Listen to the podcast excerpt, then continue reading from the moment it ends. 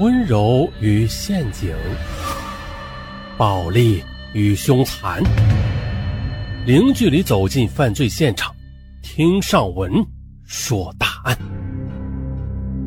本节目由喜马拉雅独家播出。以前上文说过一起传销案，那起传销案中是说了一个女大学生被朋友骗去做传销了。并且陆陆续续的发生了许多不好的事情。今天我们再来一个旧事重提啊，也不算是旧事重提。呃，我们重点来揭秘一下传销的洗脑模式。这个模式很厉害，据说把一个人变蠢只需要四步：一，把冰箱门打开，啊，不是不是这个串台了，咱们回来。对，把一个人变蠢只需要四步。哪四步？他们从头说啊。两年前的某传销窝点被警方捣毁了，被解救出来的十几名人员中，年龄最大的是我姑父。我跟他关系不算近，了解的也不多，但是吧，出于好奇，我常同他搭话。我问姑父啊，我看你在组织工作半年了啊，憔悴了很多嘛？啊，为什么叫组织啊？谁跟他说传销？他就跟谁急，所以啊，我在他跟前不敢说传销，我一般都说组织。这时候他接话说了：“嗨，你不懂，天降大任于于于于我也啊，受点苦也是应该的。哪些大人呢？哎呀，怎么说呢？嗯，你看，现在为什么大家都往城市里走啊？说白了。”就是农村空掉了，没人管了，因为国家在秘密的进行一个计划。我听了一头雾水，我干脆的就问：“姑父啊，你这么能挣钱，那你还回来干嘛呀？”姑父瞪大眼睛说：“哎呀，我也不想回家的啊，不是组织解散了吗？”后来有一次的，我问他能否谈谈那段时间的经历，他摇了摇头，示意不能说。而这更加强化了我的迷惑。其实姑父年轻时不是一般人的，一个闯荡了江湖二十余年的男人，一不蠢，二不傻，居然能被洗脑到这种程度，这究竟是给他下了什么迷幻汤啊？带着这份好奇，我听了尚文的说答案，以及尚文的鬼事连连。听完之后，我的第一感慨就是：哎呦，这传销门道还真多啊！你看，有南派，有北派，这些啊都是单纯的欺诈。嗯，有些销售商品，有些是暴力管理，有些是以情来动人。但是综合对比之后，发现真正能成功的洗脑都具备这几个套路。而制造恐惧，强迫的放弃自我，这是最拙劣的办法啊，最低级的办法。那高级的洗脑，首先要给他一个快乐的、安全的环境。哎，而传销就完美的运用到了这一点。曾经呢，有记者就赶赴传销组织当卧底的。那是一个寒冷的深夜，记者走出火车站，便看到一张笑得灿烂，哎呀，非常灿烂的脸啊，朝他示意：“哥，你来了，我叫小林，我是你介绍人的好朋友。哥，那东西我来提吧。”你跟家人报个平安，省得家人惦记。呃，对了，哥，大半夜肚子你肯定饿了吧？走，我先带你吃点东西。怎么样？大家看到了吧？哎，被感动到了吧？接待新人必须是女生，这样才有亲和力啊！你让少文去接待，早吓跑了。啊，接到新人之后要喊哥，要第一时间叫他跟家人报平安，这样才能显示出组织的友爱。一位也曾经经历过传销的网友说：“呀，这三天是感情留人，四天行业留人，超过七天不走的，十有八九都是认可这个行业的。所以传销洗脑有规定，一旦有新人来，大家都得围着他转，啊，转转晕他。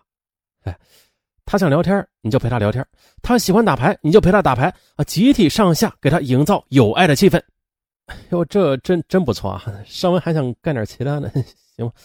嗯，这么做的意义何在呀？呃，一啊，感情有助于留人；二，想洗脑呢，首先得降低对方的心理防御，而这就是最好的办法了，就是可以提供安全感和信任感。那愿意留下来的，那都得按照传销组织的规划走了。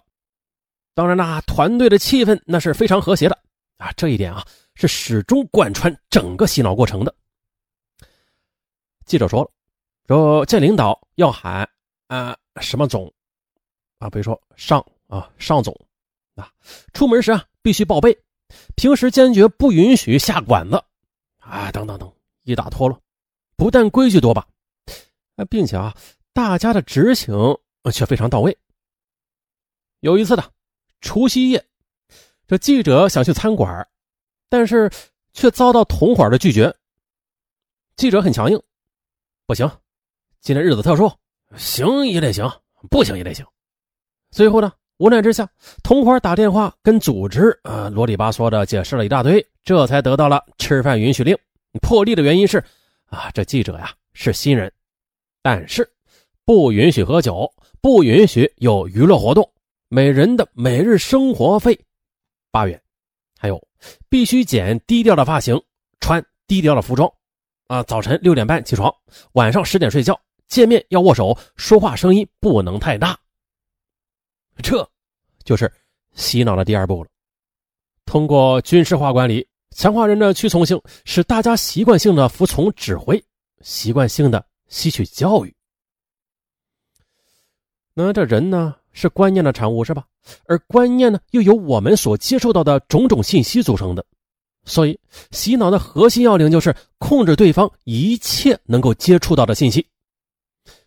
在电话管理方面，每个团队都有自己的招数。比如，有的会把新人的手机骗走，然后拨通昂贵的声讯台，一直打到欠费停机。到时候你求助无门，只能老老实实的任其摆布。以前的那起答案也是啊，关于传销那些答案，也是一下车有人来，有专人来接。接走之后呢，就找理由啊，我接你电话，打个电话呗，然后把手机骗走了。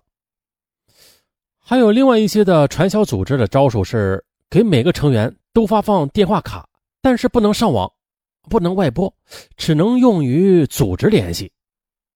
除此之外呢，组织成员不能看电影，不能交新朋友，也不能出门乱逛。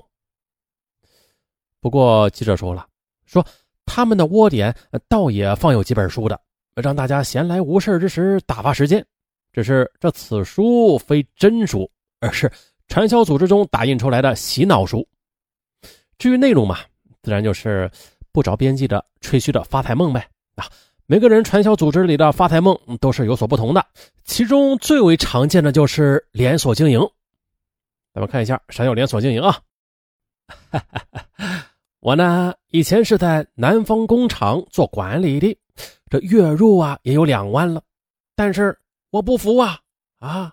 我辛辛苦苦的工作就拿这点钱，老板什么事都不做，凭什么赚这么多呀？后来我发现一条捷径，就是连锁销售。现在呢，哼，我稳稳的月入二十万。啊，下面哗，一大片掌声。这就是组织领导在课堂上的讲话，他呀还大谈中国的经济形势啊，什么二零零二年呢，中国加入了 WTO 啊，当时的世贸组织给八年的关税保护，呃，也就是从二零二零年一月一日起，也就是明天，这国门将全面打开了，关税减免为零。你一定是听得云里雾里啊，上文这儿也是啊，那什么意思呀？没听懂，但是你还得听他忽悠，哈哈。我们一开，这外国货全面涌进来了，而中国生产的研发技术又落后呢。